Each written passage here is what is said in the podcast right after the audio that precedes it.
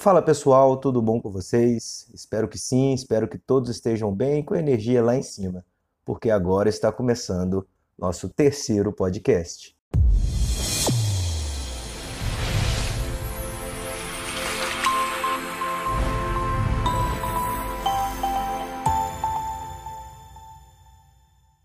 E o tema de hoje é empreendendo no ramo alimentício, esse segmento que é essencial na vida de todo mundo.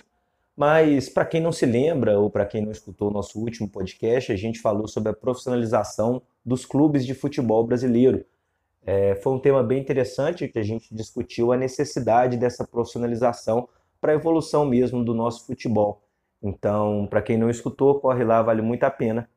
Mas voltando para o tema de hoje, né, sobre empreender no, no, no ramo alimentício, a gente trouxe três convidados ilustres que vão abrilhantar nosso podcast e que vai estar discutindo e compartilhando a experiência de como é se empreender nesse mercado, nesse ramo alimentício, né? Então hoje a gente vai conversar com o Peterson, com o Renan e com o Guilherme, respectivamente proprietários da Bueno Foods, da Reserva Beer House e do do Chef então, para a gente começar toda essa discussão, né, gostaria que os três aí se apresentassem para o pessoal. Não, certo. Então vamos lá. Meu nome é Peterson, né? Eu tenho 29 anos, sou aqui da cidade de Lavras mesmo, sou formado em Educação Física, atualmente também atuo como personal e hoje sou o proprietário da Bueno Foods. Meu nome é Renan, tenho 25 anos, sou morador de Lavras, Minas Gerais. Sou formado em administração pela Universidade Federal de Lavras e hoje eu sou o proprietário da Reserva Beer House. Bom, é, eu me chamo Guilherme, é, entrei na UFLA em 2014, formei em 2018. Desde então, desde então estou trabalhando lá no do chefe, né, fazendo a parte administrativa e gerencial também. Top demais, pessoal. Antes de mais nada, sejam bem-vindos aí ao nosso podcast, né? Aqui o espaço é todo de vocês, podem falar o que quiserem, compartilhar com o pessoal aí o que quiserem, que eu tenho certeza que vai ser engrandecedor. Mas vocês se apresentaram, né, pessoalmente. Agora apresente um pouco da empresa também, para quem não conhece, para quem nunca viu. Dá uma palhinha aí pro pessoal, só para ilustrar mesmo sobre a empresa de vocês. Rapidinho, poucas palavras, para a gente estar tá começando então nossa discussão. Então, a Bueno Foods é uma esfirraria hoje, voltada mais para umas esfirras com um padrão melhor, né? Diferente das outras que a gente vê aí nas grandes capitais e tal. E ela fica aqui na nossa cidade mesmo, na cidade de Lavras.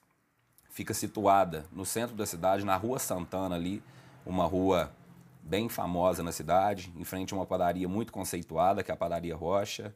E a gente está nesse ponto aí, já vai fazer quase que dois anos então, o do Chef é uma empresa de 10 anos aqui no mercado de Lafayette. E, e, a gente, ano passado, teve uma ampliação muito grande, sabe? Criamos uma, uma empresa muito maior, com uma identidade visual muito diferenciada aqui para a cidade e tudo mais. E, e hoje o do Chef ele se tornou uma referência dentro da cidade, sabe? Aqui a gente vende hambúrguer, vende pizza, vende massas. E era uma referência positiva para todos esses segmentos de mercado. A reserva veio para uma cidade que eu acho que estava bem carente em relação a entretenimento e ambiente diferenciado, acredito. E a ideia era vir suprindo essa lacuna, né? De tentar ter um, um ambiente descontraído, diferenciado, que a pessoa iria por lá por conta do ambiente, e ao mesmo tempo um cardápio diferente que a pessoa é, tivesse o poder de escolha para conseguir montar, no caso, as porções da maneira que quisesse e fazer parte de realmente toda a formação do, do pedido dela, né? Bacana demais. Eu, particularmente, além de cliente, também sou fã do estabelecimento de vocês e dos produtos que comercializam com, com o pessoal aí. Para quem não conhece, né, fica aí minha dica. Vale muito a pena experimentar a esfirra, as porções e o chopp da reserva, sanduíche, as massas, a pizza do, do chefe. Mas vamos lá, Peterson, é, como foi que tudo começou? Então, tudo começou assim, meio sem começar, né? É, como eu disse, eu formei em educação física e atuo como personal até hoje. Então, na época, o que, que eu fui analisando da minha vida? Que chegaria num, num ponto que eu não conseguiria estar tá aumentando a minha receita, por conta que o personal trabalha com horários, né? Então chega num ponto que você não consegue trabalhar mais que 9, 10 horas por dia. Eu falei, tá, é, eu não estava contente, né? Estava ganhando bem, mas não estava contente, queria mais. Então o que, que eu peguei e pensei? E outro fator é que chega num ponto, cara, que você não vai dando conta, você não tem o mesmo pique de quando você é novo. Então eu falei, preciso fazer um negócio para mim, que não dependa 100% de eu estar tá ali para mim estar tá tendo uma receita bacana. Então, a partir dali eu comecei a ter várias ideias. Pensava numa, começava a estruturar todo o projeto, chegava no ponto assim, vamos abrir, eu pegava, não, não é isso que eu quero. Pensava em outra coisa, também não, não é isso que eu quero. E eu vi que eu tenho uma paixão muito grande por comida. Desde novo sempre gostei de cozinhar e tal. Eu falei, não, bom, é uma coisa que eu gosto, então eu acho que é por esse caminho aí. Aí eu comecei a pensar no que, que eu poderia fazer do ramo alimentício, né? Pensei em restaurante, falei, não, restaurante para mim não dá e tal. Pensei até em hamburgueria. Falei, não, a cidade aqui já é saturada. Tem muita hamburgueria. Falei, pizza também já tem. Falei, o que, que eu posso fazer? Porque hoje em dia a gente já não tem como inventar a roda, né? Então, deixa eu ver o que, que a cidade precisa. Aí fiquei pensando, mas o meu foco estava puxando para a pizza. Dali então, minha ideia começou a reduzir. Da pizza, a pizza foi ficando pequena, pequena, pequena. Eu peguei e falei, já sei, esfirra. Falei, porém, aqui em Lavras não tem nada nesse setor. Será que a cidade é resistente a isso? Porque o pessoal daqui gosta muito de sanduíche e pizza. Será que não tem por conta que o pessoal não gosta? Aí eu comecei a fazer uma pesquisa de mercado, buscar saber se o pessoal é, é curtia a ideia de uma esfirraria e tal.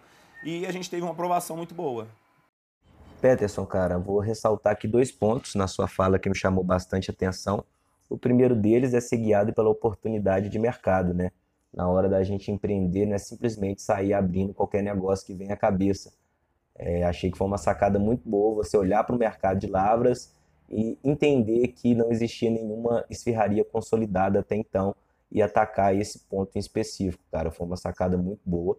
E o segundo ponto é justamente a pesquisa de mercado. É importantíssimo a gente se embasar, a gente se apoiar em metodologias, técnicas e ferramentas da administração, da gestão de negócio, para dar segurança e para a gente começar logo com o pé direito. Então, esses dois pontos me chamam bastante atenção, cara. Mas, Renan, conta um pouco então da sua trajetória, da sua caminhada, pontos específicos que te fizeram abrir a reserva Beer House. É, então, eu acho que a trajetória realmente começou foi dentro da UFLA, né?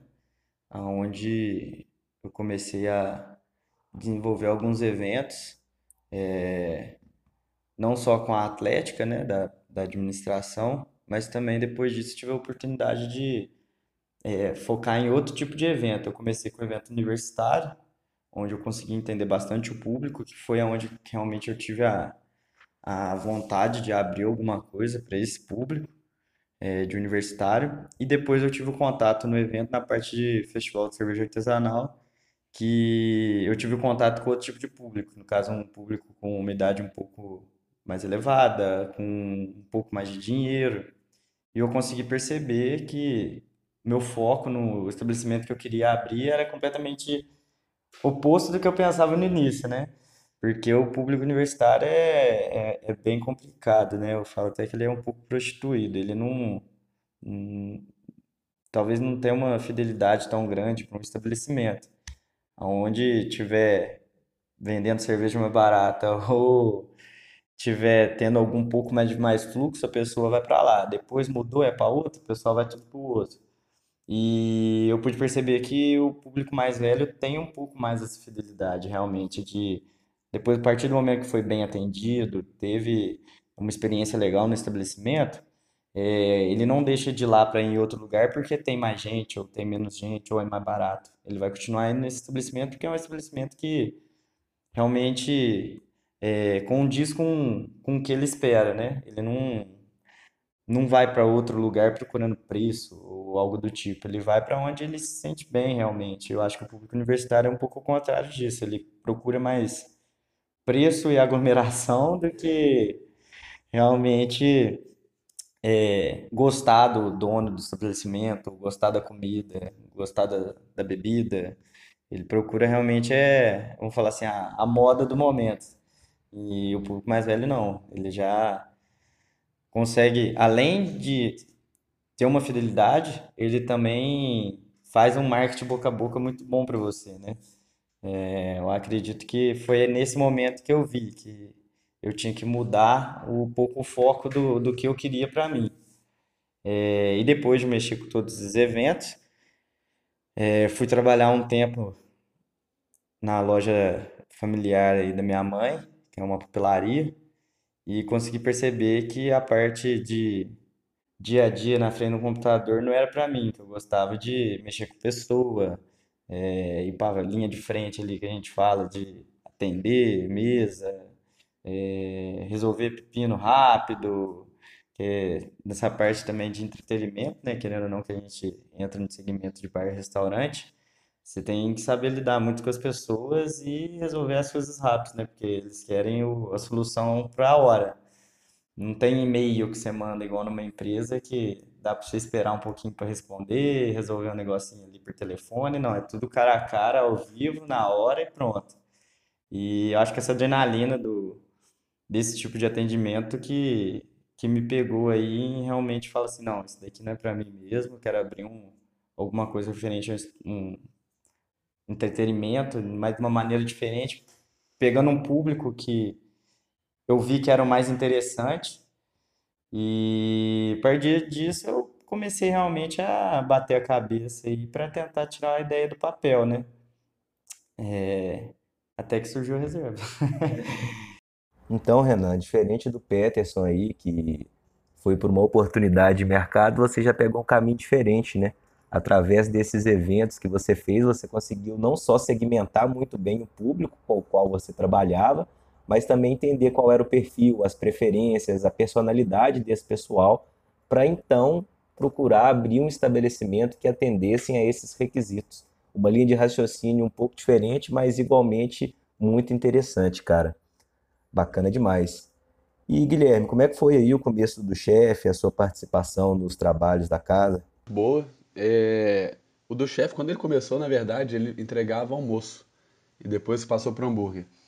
E com 18 anos, é, eu, eu passei na, na Universidade Federal de São João del Rei e não fui. Na verdade, eu fui, fiquei dois meses, teve greve, aí eu acabei voltando e, e assumi a, a logística de entrega do, do chefe. É, eu que fazia o controle da, das entradas, de comandos e tudo mais, até o fim, até que ela chegasse até o cliente. Eu fazia todo esse estreitamento assim para que chegasse mais rápido e tudo mais. Ali eu vi que eu vi que realmente a administração estar é, tá dentro da empresa era uma coisa muito legal muito boa para mim. Porque eu, quando, quando formei na, na escola, eu queria até fazer psicologia, não era nem administração, sabe? E desde então conheci, achei muito bacana, é, foi uma coisa muito diferente para mim. Dentro da universidade, eu, eu, quando eu entrei, eu, eu tinha isso em mente, que eu queria realmente estar tá, tá empreendendo dentro do chefe, mas depois que eu entrei, eu comecei a ver outra, outras maneiras, outras formas, outras coisas que eram legais também. Então, por comecei a, a, a me decidir, querer ficar um pouco distante do, do chefe e tudo mais.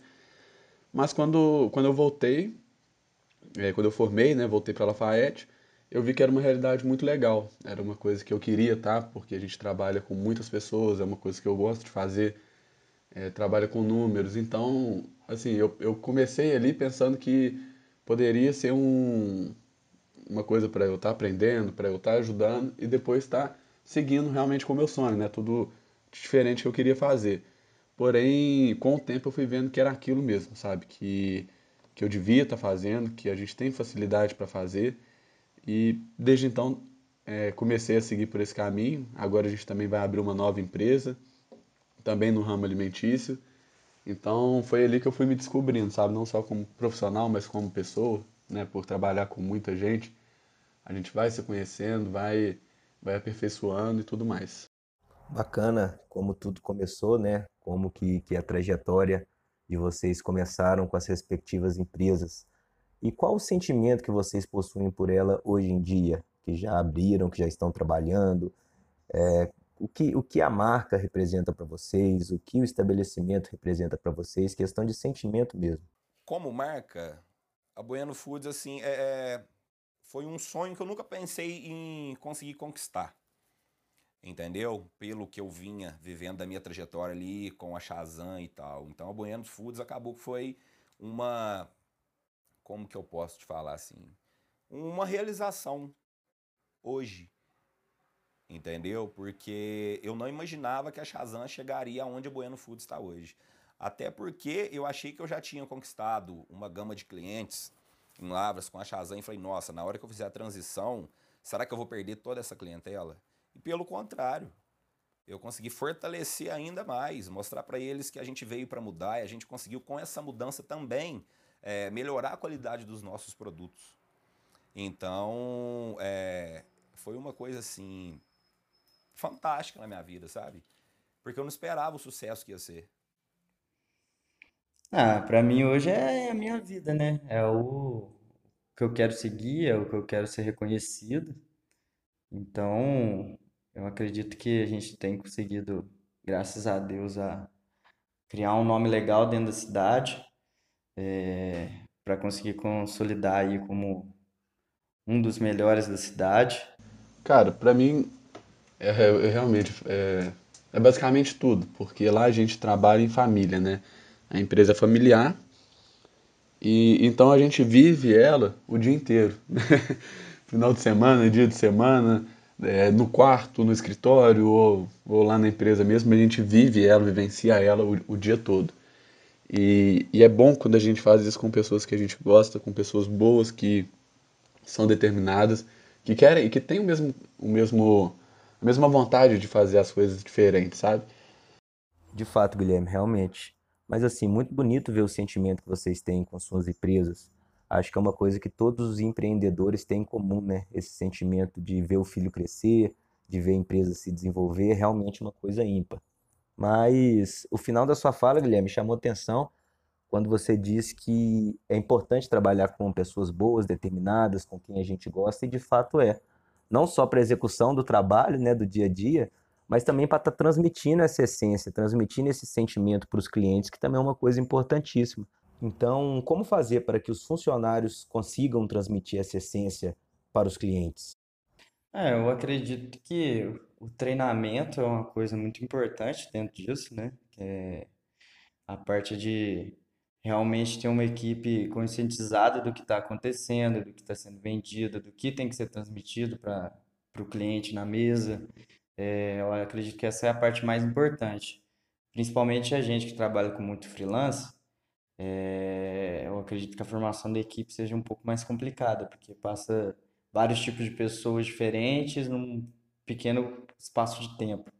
Então, às vezes, o treinamento tem que ser refeito várias vezes, porque o cara veio uma vez e voltou depois de dois meses para trabalhar de novo. Então, as pessoas têm que ter o mesmo conhecimento do cardápio e da marca que a pessoa que vem todo dia. Você sabe o que, eu uso muito lá na, na nossa cozinha? Eu falo que cada esfirra que saia do forno, para eles entregarem essa esfirra da maneira que eles gostariam de estar recebendo. Então, se a gente pegou e saiu lá 10 esfirras, eu olho lá, tem oito esfirras boas e duas que não tá legal. Muitas das vezes eu pergunto: você gostaria de estar recebendo essa esfirra na sua casa? Aí o nosso colaborador vira e fala: não, essa não gostaria. Eu falei: então não manda. Faça uma outra e manda. Então, o que eu utilizo com eles é o seguinte: entregue o que você gostaria de receber. Sabe? Eu acho que é uma frase muito bacana, sem nenhum apelo. Né? A gente dá o, o que a gente gostaria de estar recebendo. É, eu penso o seguinte: eu falo muito com eles que a pessoa que está chegando ali, é, o nosso cliente, ele já teve um dia de trabalho, é, ele já teve seus problemas. Então ele está indo ali, ou está tá fazendo o pedido, é para desestressar, é para ter um momento de prazer, para ter um momento dele, com a família dele, com os amigos. E, cara, é, os únicos que não querem acabar com esse momento é, somos nós.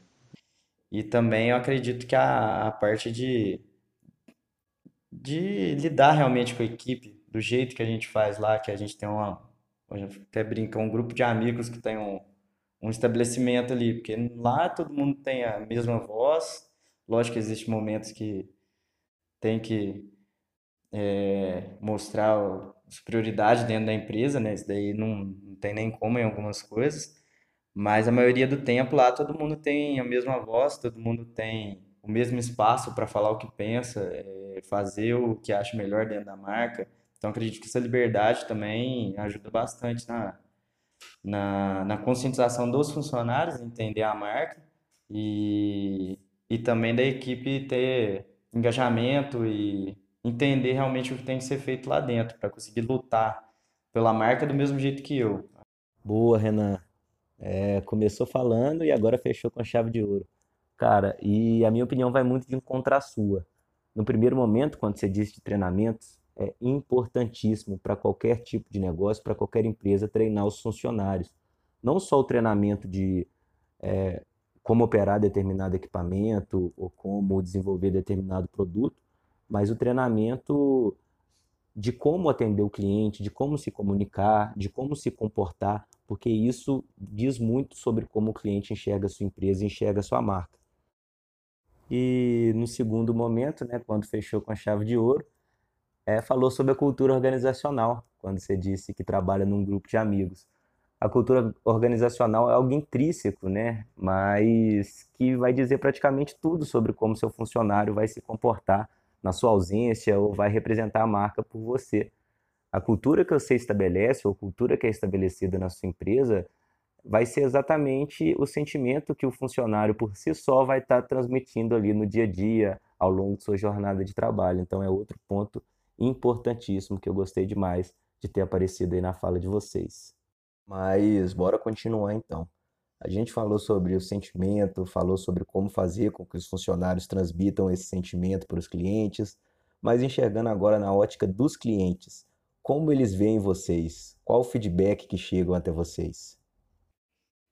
Feedback, é, eu acredito que o, o melhor feedback eu acho que nem é feito para mim, não, sabe? Eu acredito que quando um, um garçom ou alguém da cozinha é, chega pra gente e fala assim, "Ô, tal pessoa pediu pra falar pra você que foi muito bem atendida, que a comida. Não que fala pra mim, que eu não, isso daí pra mim acho que é que pro dono todo mundo fala, né? Ninguém, se você chegar na mesa é muito difícil a pessoa falar, não, tava horrível, não, não gostei não, que é muito ruim. Mas quando a pessoa fala pra outra pessoa que não é a dona, que trabalha no local, acho que é porque realmente é sincero, né? Cara, a gente recebe vários feedbacks aqui nas plataformas e tal, tanto positivo quanto negativo, né? Mas acaba que os que eu mais gosto são os negativos, né? Porque a gente busca estar tá sempre melhorando, então isso aí que vai fortalecendo a gente. Mas do que eu vejo muito o pessoal falando aqui pra gente é, é sobre velocidade, sobre temperatura do produto, né? Que o pessoal fala, nossa, chegou muito rápido e quentinha, tal esfirra estava maravilhosa. Então é isso que a gente busca. Todo tipo de de feedback positivo realmente ajuda. Ajuda a gente se sentir bem, é, gratificante, né? Porque você está fazendo um esforço, está fazendo as coisas pelos outros. É, hoje a empresa, ela não, não vende só um produto, ela não vende, a gente não vende hambúrguer, a gente vende o pacote inteiro, né? O atendimento, a gente vende muita coisa para chegar até o cliente. Então, é, o que, que eu fico mais feliz, cara, é quando. É, acho que é a alegria mesmo, a satisfação de de comer uma coisa gostosa, de ter um atendimento prazeroso. Quando, quando isso chega no nosso ouvido, e, e, geralmente é pouco, né, porque a gente escuta mais reclamações, né, geralmente quando o feedback é positivo, o cliente fica calado, então a gente aceita isso como, como uma coisa boa já. Dele não, não, não estar reclamando já é uma coisa boa para a gente.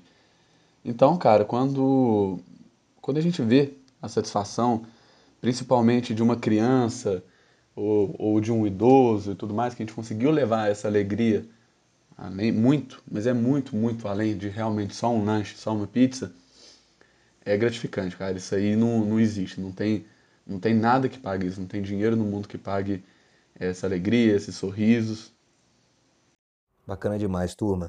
E mudando um pouco aqui o rumo da conversa, queria saber se nesse tempo trabalhando no estabelecimento, é, convivendo ali no dia a dia, se vocês têm alguma história engraçada ou alguma história aí peculiar que já passaram com algum cliente ou dentro do salão, enfim, algo legal aí que vocês tenham a compartilhar no dia a dia de trabalho?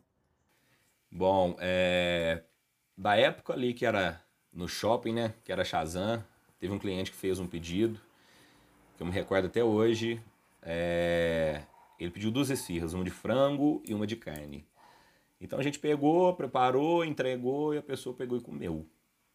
Aí ela acabou de comer tudo, pegou e chamou a gente. Falou, oh, não gostei desse esfirra, essa esfirra não estava muito boa e tal.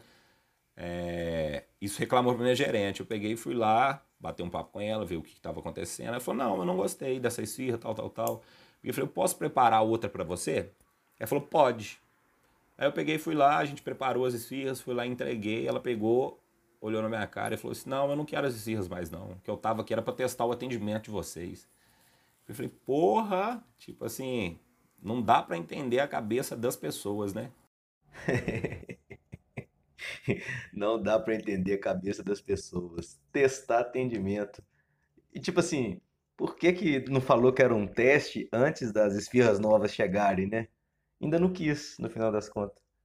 Nossa senhora. Mas e aí, Renan, tem alguma história aí também?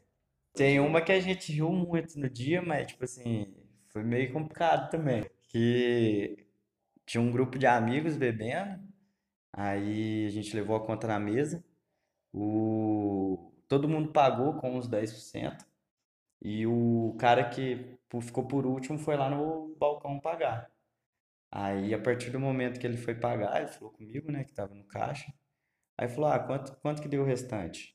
Aí eu somei de todo mundo e tal. Eu falei, ah, deu tanto. Aí falou, não, mas sem os 10%. Isso é, ele fez todas as pessoas que estavam com ele na mesa pagar os 10% para ele ter desconto na conta dele, entendeu? Que que é isso, gente? Aí tinha um grupo de amigos bebendo e mais esse cara, né? Esse cara não era amigo da turma, não, porque sacanagem com a turma dele e com os garçons também. Ainda vai. Ah, meu Deus do céu. É cada uma, viu? E aí, Gui, alguma aí para contar? É, também teve uma vez que, coitados dos meus funcionários e da gente, né? Foi um dia muito tenso. Teve festa aqui na Fayette, essa festa acabou 10 horas. Na verdade, 11 horas da noite, o horário que a gente fecha. E, e o pessoal saiu da festa, né? Todo mundo bem estressado, porque o, o, o show era. A festa era open bar, não tinha, mas não tinha bebida. Então saiu um público assim bem, bem estressado, sabe? Todo mundo muito sóbrio, mas todo mundo estressado. E, todo, e foi muita gente parando do chefe, sabe, cara? Tipo assim, em questão de 10 minutos, cara, o nosso salão fechou. É, todas as 24 mesas foram, é, foram, foram cheias.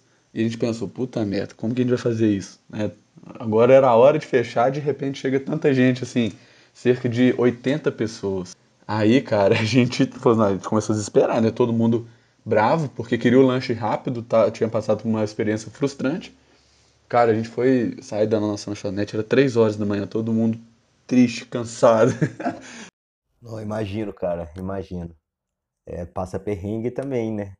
Me coloca no seu lugar, mas também me coloca no lugar da turma que saiu da festa chateado porque não tinha cerveja na festa. Mas é perrengue, cara. É, às vezes acontece, né? E digo mais, tem perrengue que só acontece para quem tá mexendo nesse ramo alimentício, né? Mas falando então do ramo alimentício, o que, que vocês podem dizer sobre esse mercado? Como é trabalhar nesse mercado, empreender nesse mercado? É, eu, eu acredito que o ramo alimentício é um, um ramo muito bom para se mexer.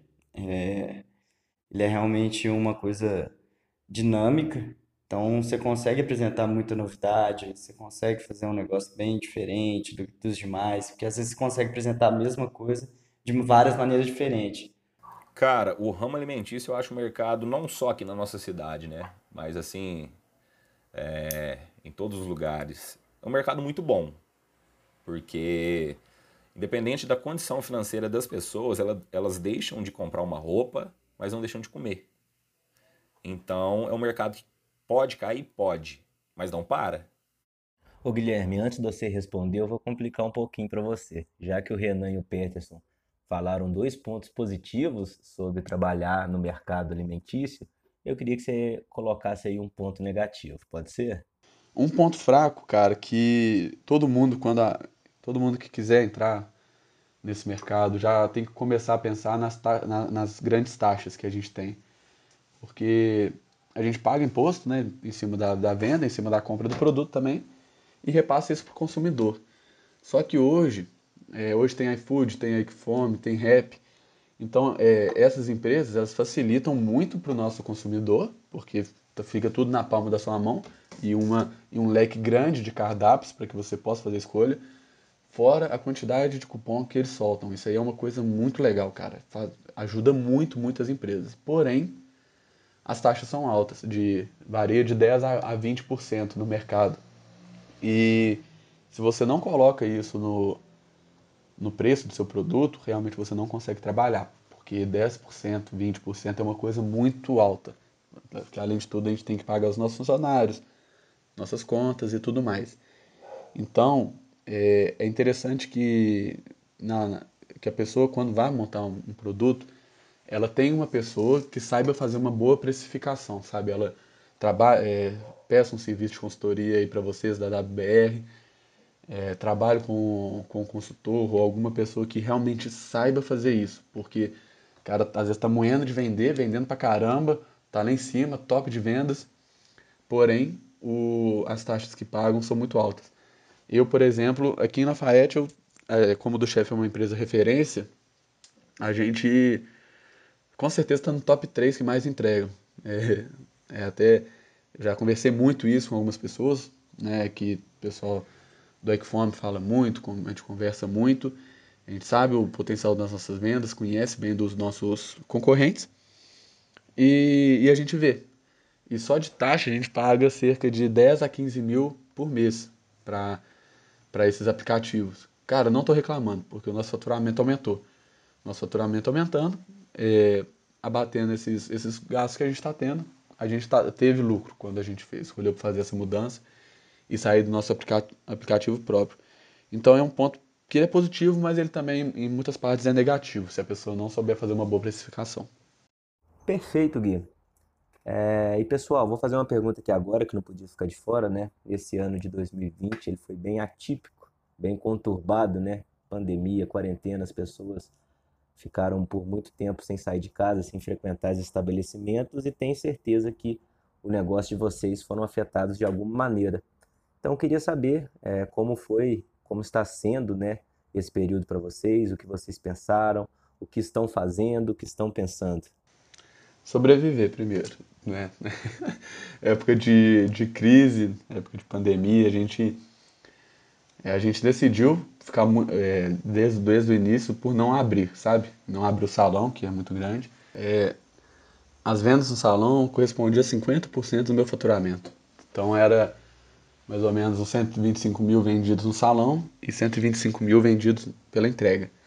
E o seguinte, é, as pessoas mudaram, as pessoas vão mudar, e então o nosso cliente a gente tem que se adaptar para ele, né? Não é eles que têm que se adaptar a gente. Cara, a gente mudou tudo, desde, desde a administração da empresa, desde do, dos cuidados que a gente tem entre nós, é, com os clientes também. Agora, né, que a gente reabriu, tem uma semana, dez dias mais ou menos que a gente reabriu. Então, os cuidados, eles, para que as pessoas tenham, é, tenham maior tranquilidade para estar consumindo, é muito maior. A gente mudou nossas embalagens, é, então aumentamos o nosso custo de produção é, para que o, o, como, como ficou apenas tela entrega né, e take away, que é pegar lá no salão, justificava a gente estar tá fazendo investimento, realmente investimos muito pesado para que é, o cliente conseguisse receber o produto quentinho. Cara, você trabalha com batata frita, né? E você entregar uma batata frita quente, crocante na casa do cliente é uma das coisas mais difíceis do mundo. Então, é, os processos que a gente teve que fazer fazer para chegar até esse ponto, cara, foi tipo assim, foi difícil, foi muito complicado. E, e como a gente não tinha tempo para teste, né? Porque realmente foi um impacto muito grande, a gente teve que se virar da, da maneira que deu. E, realmente deu um resultado muito legal. A gente está gastando mais? Tá. Mas a gente está gastando pelos clientes, né? Porque por eles que justifica a gente estar tá fazendo tudo isso que, que a gente está fazendo. Aí, aí algumas pessoas me perguntaram, poxa Guilherme, mas você investiu tanto, está tendo prejuízo, e mesmo assim você não se incomoda com isso, cara, quando o pessoal me pergunta isso, eu falo, não, não me, não me incomodo, pelo contrário, eu fico muito feliz, porque a gente está conseguindo entregar um produto e não estamos tendo reclamação, sabe? É um produto quentinho, um produto bem feito, que passa por, por, por três processos, que é a produção, depois a pessoa embalar, fazer a logística de entrega, a gente faz uma logística de entrega toda antes disso chegar até o motoqueiro. São, final de semana são cerca de 300, 300 pedidos. Então, é o tempo inteiro correndo e tudo mais, e fazer com que os 300 pedidos é, cheguem na casa do cliente com, com uma, uma perfeição, vamos dizer assim, é isso que a gente realmente procura, cara, mudou muito, mas é muita coisa. E a gente continua investindo tendo prejuízo, a gente não liga para isso, porque a gente sabe que que, que, que isso que a gente está fazendo é para os clientes mesmo. Então, depois que tudo isso passar, a gente vai ter mais calma para estar tá trabalhando e tudo mais. Então, essa é uma dica que eu dou para todo, todo empresário, todo empreendedor, que é o seguinte, cara, se você consegue fazer isso pelos seus clientes e não por você, é, você já tem um, um, um enorme, já já está muito à frente, sabe? É por eles que a gente faz, é por eles que a gente tem que fazer. E não importa o que, que a gente está passando para que isso aconteça. A gente tem que fazer por eles. Fica, fica essa dica aí para todo mundo que está ouvindo, que mesmo em, em, época de pandemia e tudo mais, é interessante que a gente procure maneiras de sobreviver, óbvio. A gente não pode ficar se dando o luxo de ter prejuízo. Ah, não, estou dando prejuízo, está bom. Não, não está legal. A empresa não, não, não aguenta, não tem empresa que aguente isso.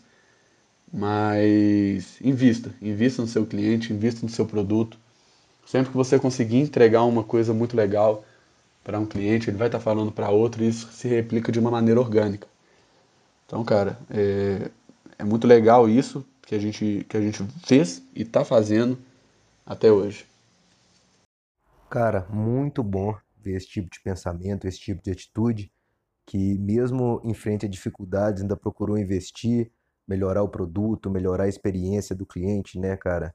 Às vezes o mais comum é a gente ver um tanto de pessoa que coloca a culpa nos outros e aponta o dedo e fala ah, por conta disso, por conta daquilo, mas não faz nada para mudar dentro de casa, né, dentro da sua empresa, para mudar o panorama no qual está inserido. Mas bacana demais, cara, parabéns. E Renan, também sei que teve mudanças bacanas aí na, na reserva House desde quando começou o estudo. Conta aí pra gente.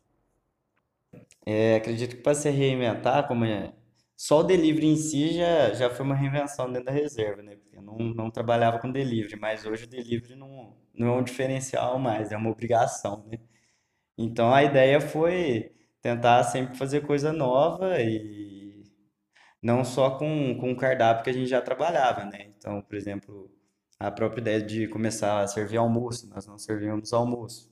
Foi uma das coisas que realmente deram certo dentro da pandemia e que vamos manter depois, quando voltar tudo ao normal, porque o almoço de domingo, é, querendo ou não, foi uma coisa que está é, ajudando a gente a segurar as pontas no, nesse tempo de pandemia. É, essa rotatividade do almoço que a gente conseguiu fazer aí é, foi, acho que, a reinvenção, a invenção que a gente se deu melhor dentro da pandemia e que vai ser mantida após ela.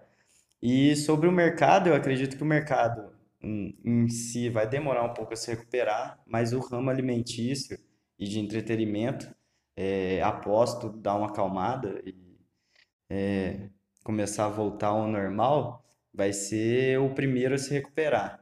Então, dentro de todos os segmentos, acredito que o segmento de entretenimento e alimentação foram os que tiveram maior baque, os maiores prejudicados, mas vão ser os que vão conseguir se recuperar mais rápido.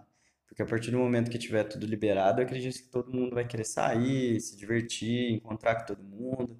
Então, acredito que no início, no início e durante a pandemia, fomos os mais prejudicados, mas após ela, vamos ser os que vão se recuperar mais rápido.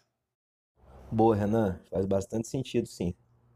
E aí, Peterson, como é que foi essa turbulência aí na Bueno Foods? Isso aí foi um, um desafio muito grande, porque pegou todo mundo desprevenido, né? Então, a nossa cidade, que é uma cidade universitária, quando a UFLA, que é a faculdade, está aqui, a cidade gira muito bem. O dinheiro gira na cidade. Então já pegou a gente no começo do ano ali, janeiro fevereiro, cidade, o movimento na cidade cai muito. O pessoal tá viajando, então a procura pelo fast food é bem menor, porque a cidade fica bem vazia. Na hora que a gente começou a retomar as vendas e tal, que foi ali março por aí, a gente já pegou e já teve esse choque aí do, do início da pandemia, né? Então as vendas caíram assim drasticamente mesmo. Que a gente pegou e teve uma queda aí de 60% nas vendas com o início da pandemia. Aí eu com os meninos da BR, né, sentamos e tentamos desenvolver um plano. A gente até conseguiu. E a coisa foi melhorando, desenvolvemos uma estratégia daqui e dali, mas nada assim que já tava tava dando para respirar, mas se o a piscina enchesse mais um pouquinho, a gente afogava. Então a gente foi levando esse processo aí, achando que em junho tudo melhoraria. E não foi bem para esse lado. A gente conseguia melhorar, mas estava no sufoco. Aos 45 do segundo ali, tentando marcar gol o tempo inteiro e, sabe, só batendo bola, batendo bola, batendo bola. Quando chegamos em, no, no começo de junho, que a gente tinha programado mais ou menos que o caixa nosso daria e que as coisas voltariam a melhorar. E não foi isso que aconteceu, sabe? O água continuou morna. A gente achou que ia esquentar e não esquentou. Aí eu sentei com os meninos e falei, ó, a gente tem uma, eu tenho uma ideia aqui para vocês. O que, que vocês acham? Eu ia fechar a Bueno Foods, a gente abriria só delivery, eu lugaria um outro ponto mais em conta e a gente fica só no delivery. A gente vai conseguir uma redução de custo boa e tal. E eu já tava assim, esgotado, sabe? De tanto bater cabeça daqui e dali. Só quem tem negócio sabe o tanto que é desgastante. Quantas noites de sono você perde e tal. É, é muito gratificante. Mas o que eu falo, é mais tempo ruim do que tempo bom. Então, hoje, para ter um negócio no Brasil, tem que ter muito peito. Eu não tô aqui enchendo minha bola, não, mas é, é é trash, sabe? É pancado o tempo inteiro. É pancado o tempo inteiro. E aí a gente, eu peguei e apresentei a proposta para eles, da gente mudar de ponto e ficar só no delivery. A gente levantou números e tal, e a gente achou que não era viável. Então a gente continuava ou a gente decretava falência. Aquilo ali para mim parecia que eu tinha perdido um ente querido, sabe? Falei, nó, velho, agora foi pro saco. Eu com 29 anos, quebrado, endividado. E aí, o que, que eu vou fazer? Aí os meninos pegaram e falaram, ó, vai para casa, pensa aí, vê o que, que você quer, o que você decidir, a gente tá com você. Cheguei em casa, cara, assim, nó, na lona, triste. Falei pra minha namorada, falei, ó, quebrei. Aí ela falou, não, mas você dá um jeito, você pensa alguma coisa. Eu falei, não tem mais o que pensar, não tem o que fazer. E fiquei quietinho em casa, sentei no sofá e comecei a pensar. Falei, minha cabeça começou a pipocar de ideia. Ideia daqui, ideia dali, carência para isso, carência para aquilo. Mirabolei as ideias aqui, desenvolvi um, um, um plano de ação, apresentei para os meninos aí, para o Luciano. E ele pegou e falou, cara, vamos? Eu falei, vamos. Passei para dentro da operação de novo e começamos lutar daqui, lutar dali, aquele ali, o resultado começou a aparecer. E começou, e caixa entrando, e a coisa acontecendo, e promoção daqui e dali, e o negócio só foi crescendo exponencialmente, sem parar, um mês atrás do outro, batendo meta, meta, meta, meta. Chegava no mês, falava, agora a gente chegou no limite, não tem como passar não. Passava de novo. Ticket médio, por mais que a gente estava fazendo promoção, geralmente quando você começa a, a promoção demais, o ticket médio não sobe. E o nosso ticket médio subindo, subindo, subindo, subindo. Eu falei, é, agora tracionou. E, cara, foi esse foi o meu maior desafio, sabe? Conseguir superar essa crise, que não acabou ainda, né? Mas, assim, com o, o nosso plano de ação aí, é, funcionou muito bem pra gente. Então, essa eu acho que foi a pior das piores, das piores fases que eu já passei. Ele fala, cara, eu até arrepio o corpo, só de pensar que a gente ia fechar ia decretar falência e a gente conseguiu virar o jogo. Aos 45 do segundo tempo da prorrogação. Então, é, é assim, é muito gratificante, sabe? Porque, querendo ou não, todo mundo que tem um negócio, o negócio acaba sendo um filho. Você não quer ver seu filho doente, você não quer ver seu filho, sei lá, sendo internado, seu filho morrer. Ninguém quer isso. Você dá seu sangue no negócio. É, de verdade, cara. Chega a ser até emocionante. Mas é exatamente isso, cara. Não tem tempo ruim que, que, que seja impossível de ser revertido, né? Igual você falou, no finalzinho, os 45 do segundo tempo, da prorrogação. Mas é isso que você falou, cara. Correr atrás, arregaçar as mangas, vamos fazer, vamos fazer, vamos voltar para operação, vamos pedir ajuda, vamos montar um plano de ação, vamos traçar um planejamento para sair disso que, que não tem erro, cara. A matemática é simples. E, cara, muito, muito top, muito da hora. Parabéns demais. É, tenho certeza que é daqui para cima e continuará assim, ao infinito e além. E também, né, certamente não posso deixar de falar sobre a WBR, já que você a citou. Muito bom saber que estamos conseguindo cumprir com o nosso objetivo, né, que é apoiar vocês, nossos clientes, os empreendedores, alcançarem seus sonhos, cara. Bom saber que a gente pôde estar junto aí como parceiro para conseguir reverter essa fase mais difícil aí da sua vida empreendedora, como você mesmo disse, cara. Muito bacana mesmo. Então, baseado nisso, né, queria saber de você, Guilherme, Renan, até você mesmo, Peterson, como vocês enxergam o trabalho de uma consultoria dentro de uma empresa? Qual a importância de ter uma empresa consultoria parceira para ajudar a conduzir os negócios? Não, então, é, eu, eu falo pelo fato assim de, de ter feito administração, né? Ter essa mesma base de conhecimento que vocês tiveram, que é uma coisa muito legal. É, é tudo. É tudo, porque infelizmente tem coisas dentro da empresa que a gente, a gente não domina. Por exemplo, eu domino muito a parte de finanças, eu consigo fazer uma precificação legal, é, trabalho muito bem nessa, nessa parte. Porém, em outras, um exemplo, vamos colocar assim um exemplo como marketing, eu não sou expert. Então, por que eu não poderia contratar uma consultoria é, para estar tá melhorando isso? E, e, e, se deve, cara. Hoje as empresas, elas é, realmente elas prezam muito pelo empreendimento, mas pelo empreendedorismo também, às vezes deixa as contas de lado, não faz uma, uma boa demonstração financeira, não faz um fluxo de caixa. E, cara, é, se você não faz isso, é, você pode estar perdendo dinheiro, você pode não estar sabendo. E um consultor é o cara que vai olhar de fora para sua empresa, é, vai apontar melhorias, claro que, que nem, nem todas as dicas, nem todas as sugestões é, precisam ser aceitas, mas é ele que vai ter um olhar crítico para saber se sua empresa está está faturando, se ela tem um potencial para faturar mais, onde você pode estar tá melhorando, onde, é, quais são seus pontos fracos, seus pontos fortes, e a partir disso está prosperando.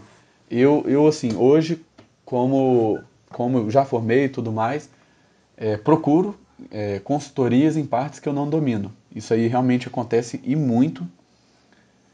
Que, e, por exemplo, vamos supor, eu preciso de uma consultoria na parte de é, na produção para ver qual produto que é melhor, às vezes uma, é, uma consultoria de uma nutricionista ou uma pessoa que entende realmente de gastronomia, sabe? É, isso aí geralmente eu faço muito, tenho muito, muitos treinamentos, é, tenho pessoas próximas que me auxiliam muito nisso, porque se não fossem elas, é, realmente não sei se a gente estaria hoje no patamar que está. Então é isso, cara, é, é entender que somos limitados, é, é é uma, é uma pessoa apenas, né? Para olhar tudo é muito difícil. Então, consultoria para mim é uma das coisas mais importantes que toda, toda empresa devia ter pelo menos um, pelo menos fazer um diagnóstico às vezes para isso. Ah, eu acredito que a consultoria é uma coisa que tem que ser uma ferramenta para a empresa constante, né? Porque tem muitas visões que você às vezes está muito engessado dentro da empresa para enxergar e pessoas de fora não conseguem ver ela é, de uma maneira diferente, né? Então consegue te trazer é importante para te trazer informações que você às vezes está na sua cara e você não consegue enxergar. É, então eu acho que a consultoria tem que ser uma, uma coisa presente dentro das empresas, porque ninguém consegue fazer nada sozinho. Então partir do momento que você divide um pouco sua responsabilidade de gestor e consegue um auxílio para ter ferramentas para conseguir realmente é, exercer a função de gestor, que às vezes você não tem tempo, provavelmente, para conseguir esses dados ou algo do tipo, é, você já conseguir esses dados limpos para você, para só tomar a decisão, é, é uma coisa muito boa. Cara, é fundamental, sabe? Eu acho que é o ponto, é a base de todo negócio. Eu, se tivesse a WBR quando eu iniciei, eu, traria, eu estaria assim, em outro patamar, sabe? Acredito eu. Porque é muita coisa para a gente dar conta. Você tem que pensar na parte financeira, você tem que pensar na parte estratégica, né? De vendas, você tem que pensar no marketing, você tem que pensar no que, que tem que comprar, você tem que gerenciar a parte de, de funcionários, né? O RH. Então é muita coisa para uma pessoa só tomar conta. Então acaba que uma parte vai ficar falha. Então o que você puder ter de consultoria para estar tá te auxiliando a subir um degrau a mais ali e estar tá alinhando tudo para que você possa cometer menos erros, isso aí assim é, é, fantástico. Hoje eu só tenho a agradecer vocês aí por tudo que, que a gente vem desenvolvendo e tal, porque eu acredito que eu sozinho não daria conta de passar pelo que a gente vem passando aí, sabe? Como eu disse aí, é... era perigoso eu decretar falência. Se eu não tivesse o apoio de vocês, até como amigos, né? Porque hoje em dia a gente é mais do que parceiros. A gente acabou se tornando amigos e tal. Então aquele conselho, calma, pensa, respira, vamos caminhar junto aí, vamos tentar pensar em alguma coisa. E o que eu falo, uma consultoria é a base de qualquer negócio. Não adianta a gente achar que a gente sabe tudo, que a gente não sabe tudo. Se a gente soubesse tudo aí, né, a gente não, não, não passaria por tanto aperto nos negócios, né? Então, é, não fazendo uma propaganda, mas quem puder, contrata a WBR, porque não tem erro não, viu, cara? É fantástico. É isso aí, Peterson. Obrigado mais uma vez pela propaganda, cara. Tamo junto. E assim, complementando o que vocês falaram, né? Frisando o que vocês falaram, né? A consultoria não é só para o momento de aperto, para o momento de crise ou, ou que a sua empresa esteja passando por algum problema financeiro ou algo do tipo. Ela é válida para qualquer momento, para qualquer etapa, para qualquer fase, para qualquer tipo de empresa. É sempre válido você estar tá contando com uma empresa de consultoria parceira ou com serviço de consultoria para estar tá sempre melhorando o desempenho da sua empresa e do seu negócio como um todo. Mas é isso aí, turma. É, nosso papo está muito bom, estamos quase uma hora aqui conversando. Se pudesse, ficaria mais duas, três. Mas infelizmente está chegando nossa hora.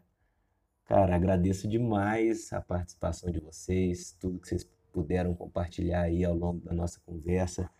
Foi bem legal. Vamos repetir a dose aí em qualquer outro momento.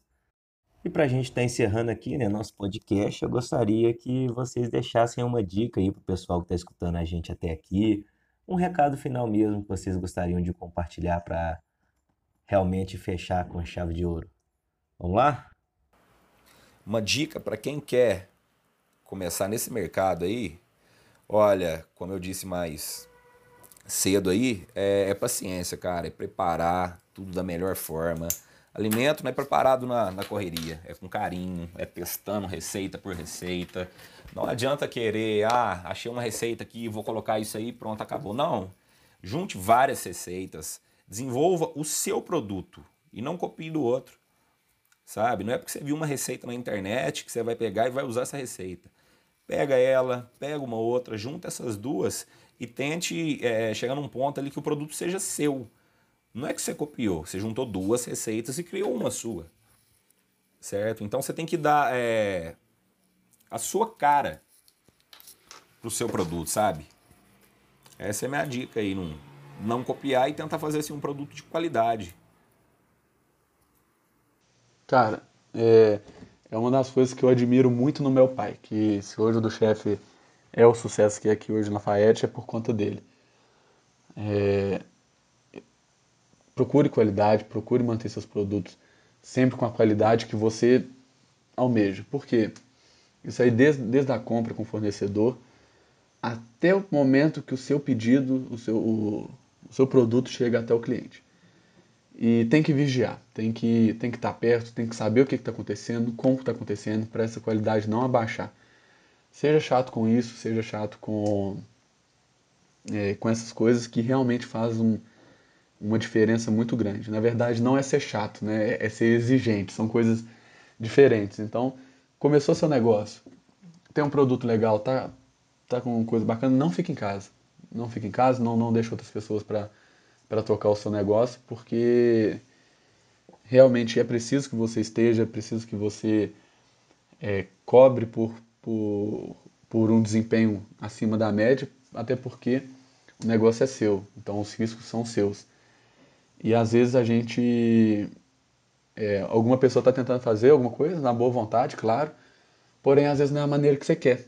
Então, para você moldar, para você treinar, para você realmente chegar naquele ponto, você precisa olhar, precisa estar em cima. Então, é, essa, essa é a dica que eu dou para que as pessoas que com, estão começando não, não desleixem depois de lançar o produto no mercado. É, eu acredito que para quem tem vontade, tem que dar a cara a tapa, tem que entender que nem tudo vai ser fácil, né? É, eu acredito que provavelmente no segmento que você escolher atuar, na sua cidade e na região já vai ter várias pessoas atuando nesse mesmo segmento. Então aí vai de sua cabeça de desenvolver uma coisa que você acredita que seja diferente, que você vai trazer um negócio diferente para as pessoas da sua cidade ou região. É... Então é dar a cara a tapa e pensar diferente dos outros, né? Eu acho ruim falar essas coisas de pensar fora da caixinha, essas... mas realmente é isso. Você conseguir desenvolver uma coisa que seja no mesmo segmento, mas que as pessoas tenham uma experiência diferente. Se todo mundo tem um sonho aí, a gente tem que correr atrás dos nossos sonhos, entendeu? Barreira, a gente vai ter para todo lado. Isso aí é, é, é, fato, é o que eu falei. A vida mais bate na gente do que acaricia. Então, problema é todo dia, porque a gente não pode abaixar a cabeça. E a gente está sempre assim, contente com as coisas que acontecem, tanto de problema quanto de, de coisas boas, mas satisfeito nunca. E é com essa frase que eu me despeço de vocês, pessoal. Obrigado por acompanharem nosso podcast, obrigado por escutarem até aqui. Um grande abraço a todos e fiquem com Deus. Valeu!